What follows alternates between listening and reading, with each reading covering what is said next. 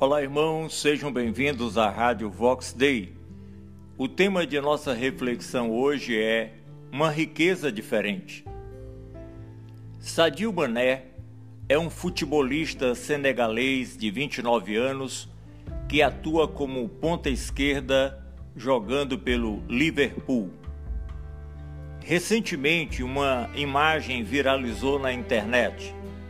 Nessa imagem podemos ver que Mané estava usando um telefone celular quebrado, apesar de ter um salário milionário. O atleta está avaliado em 120 milhões de euros. Ele foi criticado por portar um celular quebrado, mas o jogador surpreendeu milhões de pessoas em todo o planeta com a sua resposta a tal questionamento. Ele disse: por que eu iria querer carros de luxo, relógios de diamante ou aviões? O que esses objetos vão fazer por mim pelo mundo? Ele continua e diz: Eu estava com fome e tive que trabalhar no campo. Sobrevivi a tempos difíceis, joguei futebol descalço, não tinha educação. Mas hoje, com o que eu ganho, posso ajudar o meu povo. Construir escolas, um estádio de futebol para eles, fornecemos roupas, sapatos, comidas para pessoas que estão em extrema pobreza. Dou também 70 euros por mês a cada um dos habitantes de uma região muito pobre do Senegal, ajudando na sua economia familiar. Eu não preciso expor carros de luxo, casas de luxo, viagens e até mesmo aviões. Eu prefiro que meu povo tenha um pouco do que a vida me deu. Essa foi a resposta de Sadio Mané. Ele deu um exemplo ao mundo de que a felicidade não é possuir muito e ser egoísta, mas em dar, contribuir, repartir, ajudar, socorrer outras pessoas carentes e necessitadas. Este é o ensino do Novo Testamento de Jesus Cristo. Atos dos Apóstolos, capítulo 20, versículo 35 diz: Tenho-vos mostrado em tudo que, trabalhando assim, é necessário auxiliar os enfermos e recordar as palavras do Senhor Jesus, que disse: mais bem-aventurada coisa é dar do que receber. Ainda no Novo Testamento, na carta de Paulo aos Efésios, podemos ler o seguinte: Aquele que furtava, não furte mais.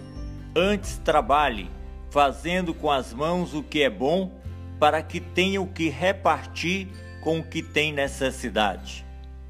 Em Hebreus capítulo 13, verso 16, lemos: Mas não vos esqueçais de fazer o bem e de repartir com os outros, porque com tais sacrifícios Deus se agrada. Portanto, amados irmãos, este é o ensino maravilhoso do Novo Testamento: a generosidade, a fraternidade, o altruísmo, a bondade, a cooperação, a ajuda, o socorro, o amor genuíno ao próximo. Na primeira carta de Paulo aos Coríntios, podemos ler: Se, pois, o faço de vontade própria, tenho recompensa. Mas se não é de vontade própria, estou apenas incumbido de uma mordomia. 1 Coríntios, capítulo 9, versículo 17. O que isso significa? Significa que o meu desprendimento material e a minha disposição de ajudar os necessitados precisa ser algo de coração, motivado por amor e não por qualquer outro motivo. Se a minha generosidade é de boa vontade, tenho uma promessa divina de recompensa, seja ela na terra ou no céu. Se não tenho vontade própria em repartir, ainda assim pesa sobre mim o dever, a responsabilidade em repartir o que Deus colocou em minhas mãos. Portanto, amados irmãos, sejamos sábios, sejamos generosos, sempre ricos em dar, e certamente a nossa colheita será bem maior do que o nosso plantio. Pense nisso e que Deus nos abençoe rica e abundantemente. Amém.